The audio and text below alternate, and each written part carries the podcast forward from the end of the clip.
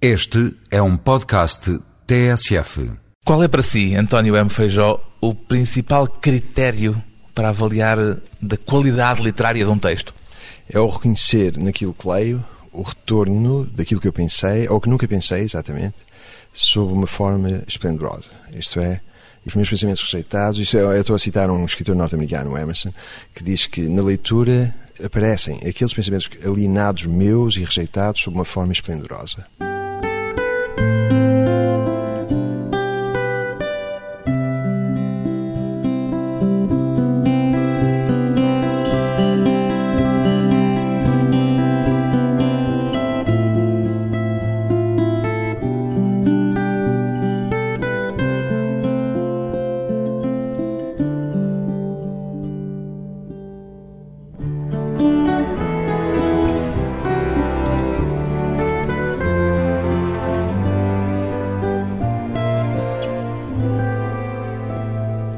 António M. Feijó, 55 anos, professor universitário de literatura inglesa e de teoria da literatura. Já poderei apresentá-lo também como dramaturgo, professor António Feijó? Eu gostaria muito que fosse possível, mas não é. Porque, efetivamente, eu já fiz dramaturgias sempre com o Ricardo Paes e fiz dramaturgias de Shakespeare e de Fernando Pessoa. Mas pergunto-lhe isto porque agora lhe é atribuída a autoria deste Exatamente. espetáculo Turismo Infinito. Claro, atribuir-me a autoria do Turismo Infinito eu achei sempre uma coisa temerária. Isto é, quando vi a primeira vez num cartaz no Teatro São João, na Praça da Batalha, de António Feijó... Isto foi feito à sua revelia? Não, isto é, estava no cartaz e eu olhei para aquilo, falei com o Ricardo e disse: é absolutamente temerário, eu não sou o autor disto. E depois, a falar com amigos, inclusive também com ele, cheguei à conclusão de que talvez houvesse uma justificação para isso. Qual é? A justificação é que a pessoa tem uma obra vastíssima. Vamos explicar que Turismo Infinito é feito só com textos de Fernando Pessoa e alguns de Ofélia Queiroz. Exatamente. Mas, quer dizer, não há textos seus naquele Não. texto do espetáculo. Exatamente, não há. Não há, eu deliberei que fosse assim, eu decidi que não teria nada meu. A razão porque eu penso que há talvez alguma justificação para aparecer lá o meu nome como autor é porque, se nós pensarmos na obra de pessoa, a obra de pessoa é vastíssima e vamos dar um número hipotético de textos, 6 mil. E, efetivamente, o que eu Está a fiz... dizer assim, mais ou menos ao calhas, ou há, de facto, alguma base nesse há- número hipotético? Não há propriamente base, é sim apenas um número, uma hipérbole, para a quantidade de textos. São muitos. Exatamente, exatamente. E então, escolher aqui e fazer um roteiro disso. Ao roteiro, aliás, presidem uma série de lógicas e de nexos internos. E escolher isso dá, de algum modo, uma ideia particular de pessoa. É essa ideia particular de pessoa que é sua. Exatamente. Ou pelo menos minha e de. Evidentemente, a minha é sempre um compósito de muita coisa que li. Mas isso é tudo. Exatamente, exatamente. Eventualmente, Exatamente. até aquilo que é assinado como uma obra em que o texto é todo do próprio autor. Exatamente, ou até do próprio Fernando Pessoa.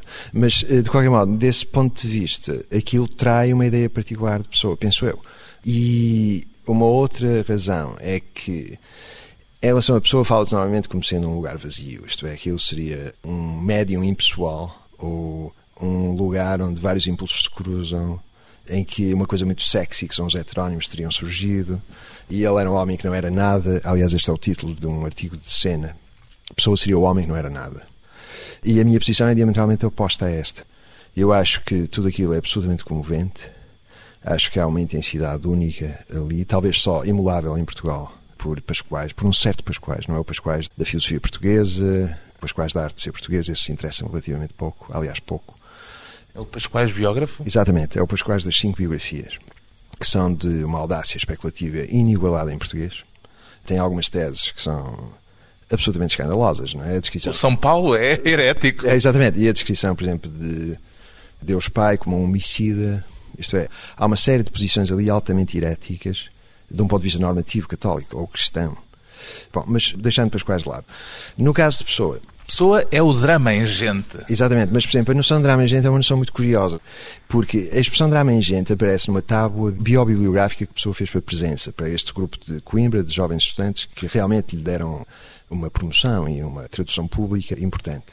E nessa expressão, quando ele fala disso, ele diz uma coisa muito curiosa, ele diz que ele é um drama em gente e não um drama em atos. E habitualmente as pessoas esquecem este não drama em atos. Fica só o drama em gente. Exatamente. Mas, mas repare. Mas que... que oposição é que ele queria fazer ao estabelecer essa comparação? Exatamente. Essa oposição é que me parece importante, porque o que ele quer dizer aí é que a atos de uma peça, por exemplo, três atos de uma peça, se substituem três nomes, três pessoas. E, portanto, o que ele quer dizer é realmente que ao primeiro ato de uma peça se substitui um nome chamado Alberto Queiro. Ao segundo ato de uma peça se substitui um nome chamado Ricardo Reis. E ao terceiro, Álvaro de Campos ou António Mora. Ele hesita por vezes nisto, mas é Álvaro de Campos. E porquê esta adequação? Porque quer ao início, é a inspiração matutina. Sempre que ele fala de quer, ele fala de manhã, antemanhã, matutino. E isto não são metáforas mortas. Isto são muito precisas. É o tempo deste dia compósito, é o tempo de quer, é o início. Ele anuncia tudo. Reis é o meio-dia, porque Reis é um clássico e, portanto, vê a perfeita claridade das coisas. E Campos. Campos é um histérico, às vezes ultramontano, em que as coisas são todas escuras, matizadas, etc. E, portanto, é do entardecer. E este dia formado por estes três nomes, que é um dia compósito, é fixo. Portanto, Queira é sempre matutino. Reis é sempre meio-dia solar um solar particular. E Campos é sempre, sempre vespertino, é sempre entardecer, crepuscular, etc. E diz ser comovente, vamos usar aquela expressão que já contextualizou, mas a expressão que se tornou canónica, do drama em gente. Porquê que fala dessa comoção que a figura pessoa lhe provoca? Repare, a pessoa em Portugal tem uma recepção muito peculiar, porque a maior parte das pessoas faz gala de dizer nas suas declarações públicas que não gosta de pessoa, ou que deixou de gostar de pessoa, ou que já gostou de pessoa. Eu acho isto absolutamente extraordinário. Que... Se criou, a certa altura, aquela rima, tanto pessoa já enjoa. Exatamente. Mas eu acho isto absolutamente extraordinário, porque aquilo é um universo de uma magnitude que excede Portugal, excede tudo o resto. É tão absolutamente extraordinário que não se percebe exatamente. É como alguém dizer, sei lá, eu não gosto dos Himalaias. O que é que isto quer dizer? Eu não gosto dos Himalaias. Ou eu já dei para montanhas. Para mim não faz qualquer sentido, isto é ininteligível. Mas o lado comovente de que falava há pouco, aliás, que presumo que está na origem do dispositivo cénico que o turismo infinito tem, o ver o drama em gente a desenvolver-se no próprio cérebro, na própria cabeça de Fernando António Nogueira Pessoa. Exatamente. exatamente. A, a, pessoa concreta de exatamente. Fernando Pessoa. Aliás, esse é um aspecto muito importante, porque o cenário do Manuel Mateus, que eu acho que é um, realmente extraordinário, permite pensar que estamos perante a caixa encefálica de Pessoa. Ou seja, o que nós estamos a ver ali é o que aparece nesta parte frontal, é uma espécie do córtex frontal e aparecem estas coisas. E nós estamos a ver o que estas criaturas fazem e dizem. Muitas delas nós sabemos que surpreendiam o próprio pessoa, outras sabemos que não, que era com deliberação que ele escrevia aquilo. Isto é, há várias modalidades de criação daquelas criaturas. Ele próprio explicou que de vez em quando tomava a iniciativa de escrever sob o nome de Álvaro de Campos, mas outras vezes era Álvaro de Campos que lhe aparecia e que se Exato. impunha Aliás, naquilo algum... que ele escrevia. Exatamente, alguns deles eram escritos com premeditação. Por exemplo, Queiro, ele premeditava o que ia fazer. Não é exatamente assim, porque há um lado de Queiro que lhe apareceu, diz ele. Isto nós sabemos hoje, o Ivo Castro mostrou isso, que não é exatamente assim, que não foi aquele dia triunfal, etc. Que demorou mais tempo, mas demorou um mês, não é? Portanto, não foi um dia, mas foi um mês e continua a ser um momento climático da história de Portugal, o aparecimento do guardador de rebanhos. Da história de Portugal? Eu acho que sim. Acho que sim. Não só da história da literatura portuguesa? Não, da história de Portugal. Este é um dos acontecimentos maiores da história de Portugal. Em março de 1914 ter sido escrito o guardador de rebanhos é muito importante. Ou seja, é alguma coisa que caracteriza Portugal de um modo a que nós queiramos dar valor que tem poucos equivalentes ou poucos correspondentes. Mas é especificamente português, em algum ponto? Pois, isso é um caso também muito interessante que é pensar, uh, habitualmente em relação à pessoa, as pessoas fazem reticências dizendo que ele também tem um lado, por exemplo, em inglês. Eu, esse aspecto a mim não me interessa. Acho-se interessante. Apesar de ser catedrático de literatura inglesa. Exatamente. Mas esse tipo de distinções eh, são pouco funcionais e pouco interessantes, se calhar. No caso de Pessoa, a magnitude do que ele faz excede o lugar, isto é, não é propriamente Portugal que determina a pessoa, mas se calhar é a pessoa que determina muito de Portugal. Pessoa como uma espécie de construtor de uma certa ideia de Portugal. Sim, embora não seja uma ideia de Portugal muito partilhada e muito. porque realmente ninguém lê. Ao contrário do que se diz. Isto é uma constatação empírica interessante. Quer quando fiz Hamlet com o Ricardo Paes, quer quando fiz agora Pessoa, a reação de muitos amigos, amigos informados, etc., depois de verem estes espetáculos, é dizer: epá, eu não conhecia, eu não sabia que isto era assim. E eu percebo que a generalidade das pessoas não conhece os textos de Pessoa. Tem umas noções vagas dos heterónimos. Exatamente. Será isso? É, exato. E eu penso que não há mal nisso. Isto é, não há mal as pessoas não conhecerem. Ninguém tem que conhecer nada. Isto não é um concurso, não é? Nem é sequer uma competição de snobs. Ninguém tem que conhecer nada. Mas também não pode assumir-se que toda a gente conhece. E em nome dessa assunção assim um bocado abusiva, dizer, portanto, não vale a pena falar disso que é um modo de silenciar. Aliás, repare também que o ressentimento contra figuras da magnitude de pessoa, como por exemplo Picasso, etc., é sempre dizer que aquilo é copioso demais. Portanto, as pessoas dizem a maldita arca, porque aquilo não acaba, porque aqui ainda há mais inéditos. Agora voltaram a aparecer Exatamente. mais inéditos. E ainda há inéditos para aparecer. Mas aqui a pergunta que se pode fazer contra isto é dizer: mas porquê é que uma pessoa não há de querer mais de uma coisa boa? É como dizer que, sei lá, o cozido à portuguesa já chega. Na minha vida comi 1300 certo que em 2008 ainda quer comer algo, não. Pessoa como um cozido à portuguesa inesgotável. Sim, eu não sei se escolhi a melhor imagem, mas de qualquer modo talvez seja um bocado absurdo. Mas... Em todo caso, pessoa como um filão inesgotável. Mas repare, é a mesma coisa com Picasso. Normalmente, por exemplo, se alguém é tão copioso e tão virtuoso no que faz, há uma espécie de ressentimento, porque sociedades com um forte impulso igualitário, democracias, etc., as pessoas ressentem as singularidades. O ressentimento contra o mérito. Uh, sim. Podemos falar de mérito? É mais do que mérito, porque mérito é uma categoria democrática, não é? Por exemplo, o mérito realmente como categoria foi introduzido por Napoleão na burocracia, isto é, seria um fator de recrutamento na burocracia. Então é um ressentimento contra o gênio. Exato. Eu, gênio é uma categoria marcada, mas se dissermos uma singularidade por oposição a um conjunto, sim, é uma coisa próxima disso. Pessoa, uma enorme e inesgotável singularidade. Depois de uma breve pausa, voltamos com o leitor António M. Feijó.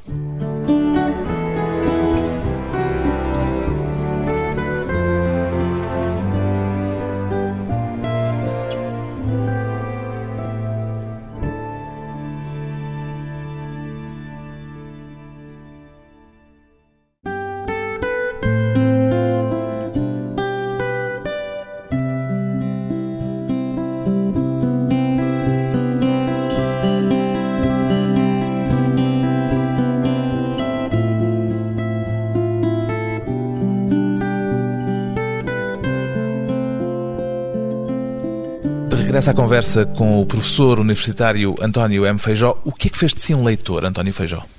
Bom, eu nisso não diviso muito de muita gente que desde miúdo lê. E realmente eu lembro desde que aprendi a ler, a gostar de ler. Mas há quem leia e quem não leia, e portanto haverá aí um fator distintivo, algures. Consegue determinar qual é o seu? Pois, no meu caso, eu tinha acesso a livros. Vem de um meio familiar onde os livros eram um elemento comum, frequente. Sim, mas isso também não é razão suficiente para uma pessoa leia. Sim. Há quem tenha grandes bibliotecas e não leia. não leia. Eu não sei exatamente explicar porque é que alguém lê ou quer ler logo de miúdo. Não sei qual é a razão para isso. Tem memória da primeira leitura que provocou em si um, digamos, um sobressalto literário? Hum, eu acho que logo... Descontando aquelas coisas de aventuras de qualquer Exato. miúdo. Ah, pois, mas aí é, o que acaba de dizer é uma coisa muito interessante, porque entre sobressalto literário e aventuras não há provavelmente uma oposição. Ou seja, por exemplo, livros que tinham a ver com aventuras. No meu caso, o Ponson de Terrai, que eram aqueles livros de capa e espada fizeram de algum modo o meu gosto do que é um sobressalto literário. Ou seja, eu quando vejo, quando leio Shakespeare, eu vejo em Shakespeare um contínuo com o Ponson de Terrai, com o mesmo tipo de intensidade, com o mesmo tipo de violência que eu encontro e que aliás quero encontrar, porque por exemplo, uma certa ideia de poesia em Portugal, que é um, um lirismo imasculado, a mim não me interessa nada. Eu podia citar autores, mas não, não vale a pena. Mas, uh... Pode citar autores que não se melindrem com isso. É, exatamente, mas por exemplo, eu vou falar de um autor, relação, não, é, não é em relação a ele que eu estou a dizer isto, mas por exemplo, Eugênio de Andrade criou uma prole de pessoas que falam de um modo que para mim é, é tem essa natureza imasculada e desinteressante. Não estou a falar dele especificamente. Mas, portanto, o mesmo tipo de violência, de intensidades que eu encontrava em sei lá, na rua a brincar com os meus amigos ou no Ponção do Tiagai, é o que eu encontrei depois, em forma muito magnificada e muito mais, isto é, articulada de um modo inigualável, em Shakespeare. Mas há um momento em que se torna consciente esse sobressalto literário, era esse que eu estava a referir-me. Consegue estabelecer aí não, uma fronteira? Realmente, realmente não, porque hum, o tipo de intensidade que eu encontrei em miúdo naquelas coisas era tal que a mim acontecia-me duas coisas como leitor, e sempre me aconteceram, mas em miúdo especialmente, que era, eu às vezes começava a ler um livro, as duas, três páginas iniciais eram tão extraordinárias que eu não lia mais, chegava àquilo. Uh... Era também para guardar para mais tarde? Não. Não, era só tão intenso que. E ao mesmo tempo também havia um lado de arrogância de pensar que esta pequena amostragem e a intensidade desta pequena amostragem já servia. O resto, por exemplo, saber o que é acontecia na história já não me era tão interessante. Hoje ainda lê por amostragem? Não, é, é apenas para muitas vezes algumas coisas que é o chamado, há um escritor inglês que fala do texto taxista que é pegar num livro, abri-lo, ler uma página, nós sabemos logo se aquilo vale a pena. E faz o teste de taxista? Faz, e eu acredito que isto é fiável. E normalmente acaba por confirmar aquilo que foi essa primeira impressão do teste? Sim, sim, eu acho. Aliás, o teste serve-me para decidir que não vale a pena perder tempo com isto. Com este teste particular. Mas isto também tem a ver com um lado que é técnico no sentido rico do termo. Ou seja, por exemplo, fala-se muito de. Eu agora vou levar isto bom, para tentar explicar isto. Fala-se muito da noção de Kant, que aliás eu, é uma noção muito espalhada sobre o que é que faz um clássico. E... Autores canónicos, Exatamente. Shakespeare é um autor canónico, Exato. Pessoa é um autor canónico, etc. Não acredita na noção de canon? Ou... Eh, pois, há um grande movimento hoje crítico contra o canon. E normalmente o, o, ataque que é feito contra o canon é dizer que qualquer canon é sim porque há razões conspirativas de natureza política para entronizar aqueles autores. Portanto, razões políticas perversas criaram um panteão e o panteão é aquele são todos brancos, são todos anglo-saxónicos, suponhamos, são todos qualquer coisa Exatamente. para justificar que sejam aqueles e não outros. Exatamente. Mas aqui há um problema muito curioso que é, por exemplo, as pessoas que atacam o canon continuam a escrever, agora estou a falar de universitários, que atacam o canon e continuam a escrever contra o canon, e muitas análises que fazem literárias são sobre nomes canónicos. Por exemplo, em Portugal não há grande movimento para tentar alterar o cânone. Continua a ser essa de Queiroz, Camilo, etc. E isto levanta uma pergunta interessante, que é, essas pessoas que impugnam a natureza conspirativa do cânone, pode levantar-se a pergunta, mas porquê é que você persiste em falar disto que diz que é uma coisa conspirativamente determinada e politicamente determinada e perversa? Porquê é que continua a falar dessa? Porquê é que continua a falar de Camilo? Porquê é que continua... Se está contra o cânone, então destrua o cânone. Mas, do meu ponto de vista, a razão por que existem estes nomes e estes nomes persistem não tem nada a ver com razões conspirativas políticas. A razão central disto tem a ver com que, habitualmente, os nomes que estão no CAN são nomes que foram cooptados pelos pares. Ou seja, uma série de pessoas, Pessoa, etc., etc., consideraram que Pessanha era um extraordinário autor. E o, o modo como eles olham para isto é um pouco como carpinteiros ou marceneiros olhar para uma mesa. Isto é, está bem feito. Mas isto é um, um, juízo vindo do interior, de quem faz, de quem pratica. E esta cooptação por um painel de pares, por um conjunto de pares, é que faz com que estes nomes persistam e sejam um objeto de conversa. Pessoas... É o método da ciência, de resto, Sim. em que os pares Exatamente. acabam por valorizar o trabalho científico é, de um cientista. Exatamente. Aqui é uma espécie de revista dos pares, não é? E depois esses nomes continuam e tem um efeito de passagem, uh, disseminação, disseminação, absolutamente, com modalidades particulares, desde meios de comunicação até sistemas de ensino e não sei o quê.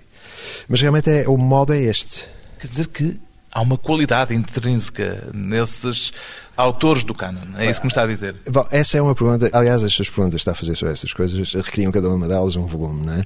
Essa da qualidade intrínseca é também uma coisa muito curiosa, porque isso parece dar força a um argumento formal ou formalista que diria que um objeto desta natureza tem propriedades particulares e essas propriedades particulares é que a caracterizam como sendo, por exemplo, neste caso, literárias.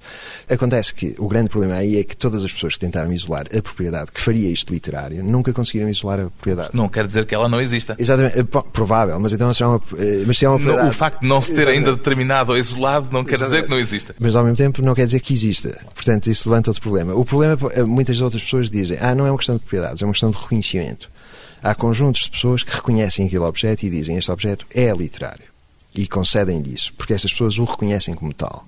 Já não passa tanto porque o objeto tem particularidades, mas porque um conjunto de pessoas, um conjunto de pessoas particulares, diz este objeto é literário, ou nós reconhecemos-lo como literário. E o que é que o António Feijó pensa sobre isto? Exatamente. Uh, argumentos formalistas, os primeiros, que dizem isto tem propriedades e são propriedades de uma certa natureza, estão hoje completamente postos de lado. Em certo sentido, o ambiente agora é pós-formalista. Mas eu acho que o formalismo tinha algumas virtudes. Por exemplo, o Bernardo Soares fala de, a certa altura, no livro do Desassossego, cita António Vieira. António Vieira sobre Frei Luís de Souza. Frei Luís de Souza, o autor de A Vida de Frei Bartolomé dos Mártires, que Vieira reconhecia como o grande prosador. E, aliás, com justiça. E Vieira diz que Frei Luís de Souza descrevia o comum com singularidade. E isto é um argumento formalista, porque realmente é dizer que a literatura descreve o que é comum de um modo singular. Eu não sei até que ponto, por exemplo, eu acho que a pessoa aceitava isso em certas circunstâncias. O que não quer dizer que seja sempre aplicável, é isso? Eh, pois, eh, não... Portanto, para ser um argumento formalista levado às últimas consequências, teria de ser sempre um valor intrínseco Exatamente. a ter em conta. Exatamente. E também exigiria a descrição da singularidade da singularidade enquanto tal, isto é, o que é que é singular, o que é que torna singular um objeto deste. Cá está, de novo entramos com o problema de não saber quais são as propriedades, quais são as características que tornam alguma coisa singular e que, portanto, requerem descrição. Não foi por acaso que eu comecei por lhe perguntar, no início desta nossa conversa, o que é que para si era o fator essencial para valorizar um texto claro. literário. Claro. Eu realmente. Há várias coisas, desde o sério, ou seja, muitas vezes alguns destes textos falam num domínio sério que nós percebemos que excede e transcende o que é a vida normal das pessoas. O sério no sentido de qualquer coisa de exemplo, profunda e intensa? Sei lá, por exemplo, Tolstói. Tolstói, nos últimos contos que escreveu. O sério por oposição ao fútil? Mais do que isso. Por oposição a mais do que o fútil. Por oposição à, à experiência corrente humana das pessoas. À experiência não articulada, semi-articulada, cotidiana das pessoas. Mas também a capacidade que um texto tem, por exemplo, de alteração do leitor. Há textos que, em relação ao leitor, não fazem nada. Isso não quer dizer que seja mau. Por exemplo, se eu leio um romance policial, eu quero justamente que não me faça nada. Aliás, eu procuro textos para que não me façam nada. E às vezes também recuso textos porque me fazem alguma coisa e aquilo cria-me ansiedade, por exemplo. Mas a capacidade de alteração pode ser também um critério para pensar que um texto é um texto importante. É um dos seus critérios? Talvez, sim. Eu não tenho provavelmente critérios. aliás, devo dizer que, por exemplo, eu sou um leitor um bocado obtuso deste ponto de vista, porque ao ler um romance, por exemplo, eu não alucino as cenas, eu não vejo o que está a passar-se. As pessoas normalmente veem a cena, eu não, não vejo. Eh, às vezes tenho algumas silhuetas e não sei o quê. Mas... Sente isso como uma incapacidade ou é qualquer coisa de deliberado? Quer dizer, não, não, eh, não tenta não sequer. De deliberado, não tem nada de deliberado, é uma incapacidade. Mas é uma incapacidade com a qual eu não vivo mal, porque tenho certeza absoluta que não há um leitor tipo. As pessoas têm recepções disto de natureza muito diversa, não é? E, em certo sentido, qualquer leitor, quando está a ler, está a ler com toda a sua história. É? Portanto, um leitor nunca chega a um texto na posição de o sujeito, como se fala, por exemplo, em filosofia. O sujeito que seja uma coisa descarnada. Também vem com toda uma história atrás. Em certo sentido, o leitor lê o livro da mesma forma que o livro também lê o leitor sim, que está sim, sim. com o texto perante si próprio. Depois de mais um curto intervalo, vamos regressar à conversa com o universitário António M. Feijó e as relações, nem sempre fáceis, entre a arte e a crítica.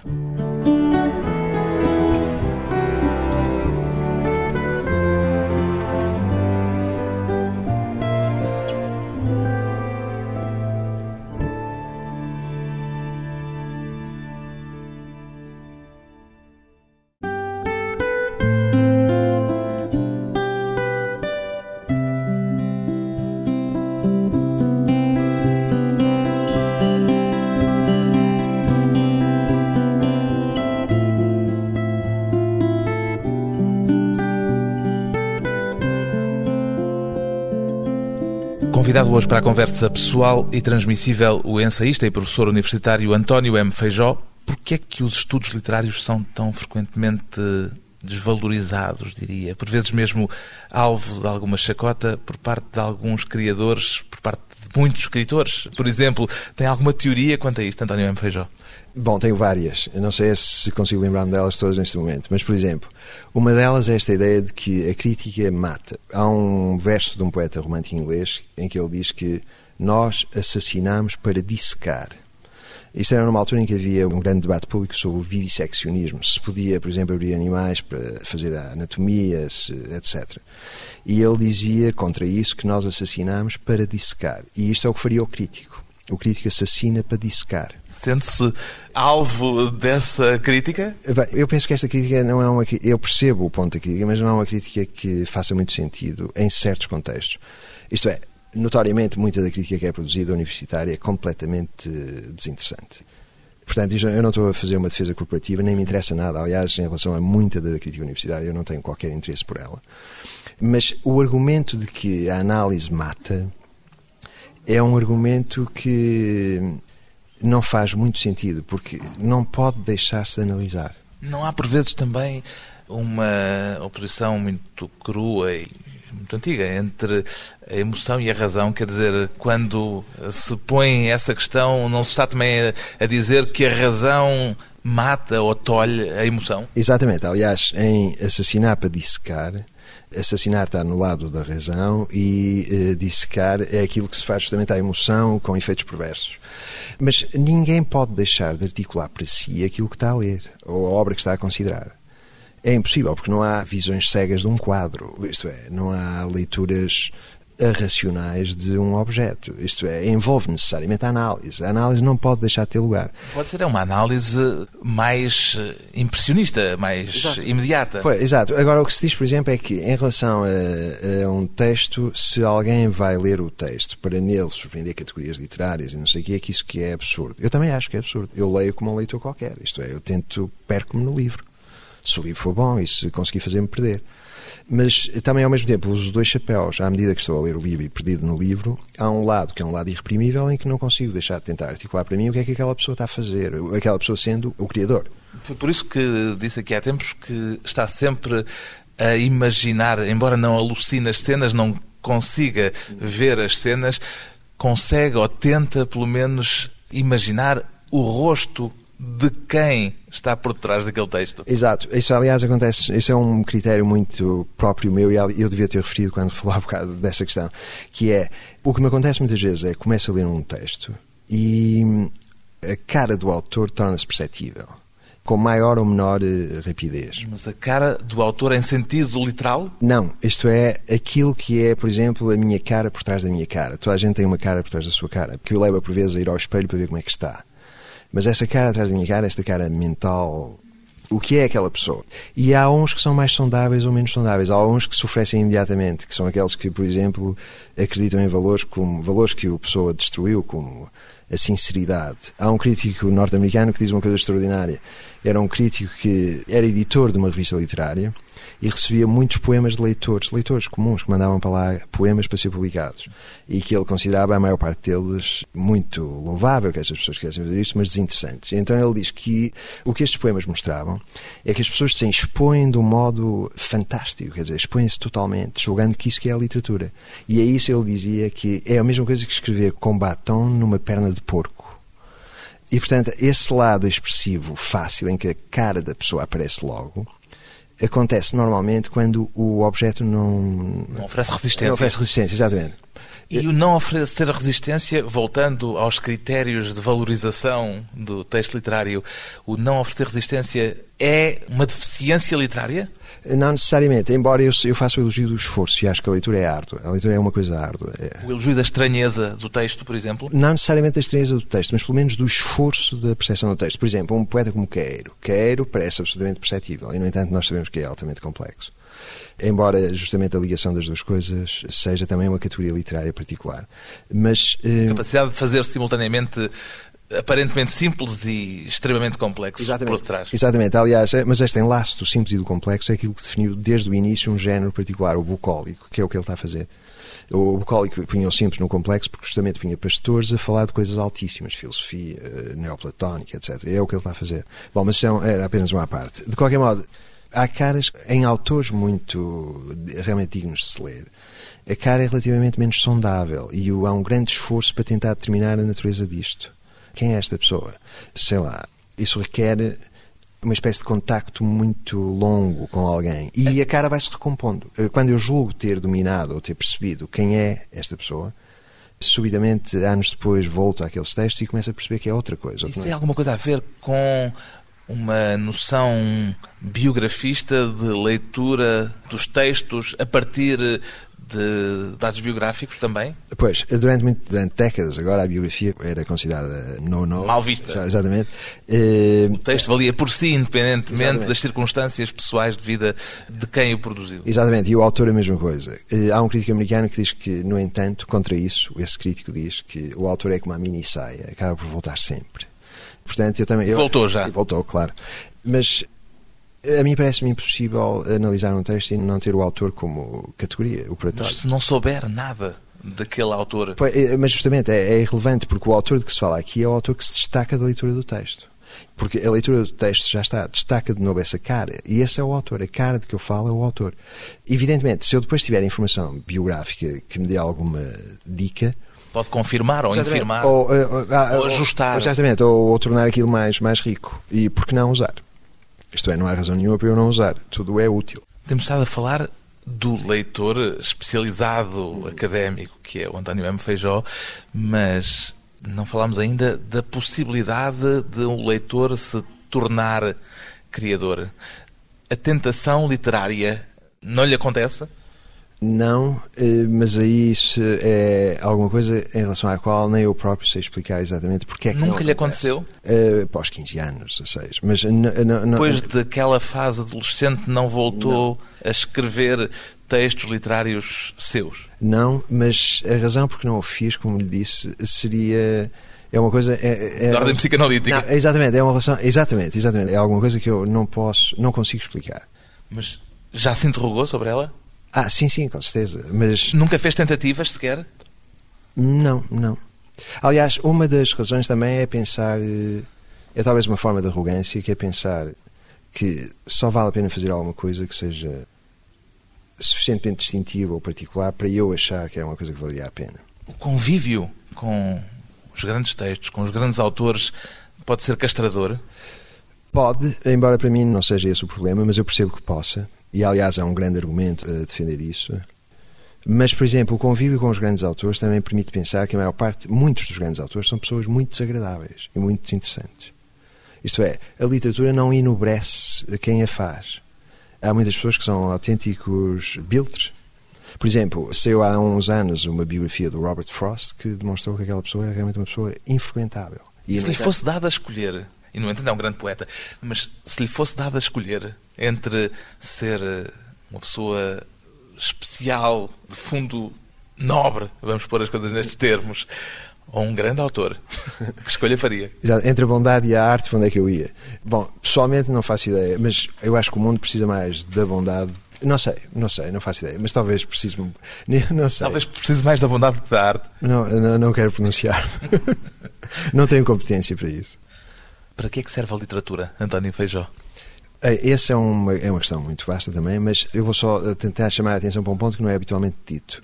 Tem uma função ecológica. Ecológica? Exatamente, exatamente. Por exemplo, se nós olharmos para hum, a história do planeta, nós vemos que há espécies que desapareceram, há nichos de espécies onde espécies ainda se mantêm. A literatura para a espécie humana, tal como, por exemplo, a civilidade, a cortesia, etc., foram tudo valores que foram levantando o limiar de sensibilidade da espécie. As pessoas são hoje como são, as pessoas, por exemplo, não se matam e gerem conflitos de outro modo, a literatura teve um papel importante aí. A literatura criou, de algum modo, a noção do que é ser humano. Não acredita, portanto, como muitas vezes se ouve, se lê, que o ser humano é exatamente o mesmo de quando se escreveu a Odisseia. Em certo sentido é, mas noutro não, e por uma razão muito simples. É que a diferença é tudo o que se passou entre a Odisseia e nós. Isso torna-nos diferentes. É uma trivialidade, mas é verdade. Mas repare, a linguagem é um meio que os humanos usam como engenharia. Aliás, a linguagem é mais importante que a engenharia, porque eh, o seu campo de aplicação é mais vasto. Mas a linguagem, sendo um meio, tem de se testar. A elasticidade da linguagem tem de se testar. E é a literatura que Exatamente, testa exatamente. Eh, não esse material. Exatamente, todo esse material foi testado de modos que às vezes nos fazem eh, realmente parar e que ainda hoje nos deixam completamente eh, surpreendidos, justamente pela literatura. É um testar, é um tornar elástico um médio, um meio, que é um meio essencial à sobrevivência da espécie. Portanto, eu não tenho problemas de legitimação em relação ao que faço, nem em relação à literatura, porque a literatura é é realmente uma coisa central, embora hoje se possa vir a tornar minoritária. A literatura, uma espécie de engenharia da linguagem Da espécie. da exato. espécie, Da engenharia da espécie. de Exato. forma a testar os limites da linguagem. A literatura, paixão e objeto de trabalho de António M. Feijó, profissão leitor.